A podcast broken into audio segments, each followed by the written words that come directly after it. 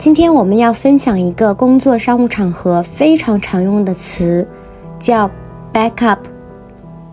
backup 这个词的词性非常丰富，一共有三种，分别是名词、形容词和动词。无论是哪一种词性，基本上都是表达支持、后援、后补的意思。当它做动词的时候，表示做备份。我们来看一个例句：We can use it as a backup if Plan A doesn't work。意思就是说，如果 A 方案行不通的话，我们可以把它作为备选方案。大家学会了吗？关注谢瑞国际商学院，一起学习商务英语哦。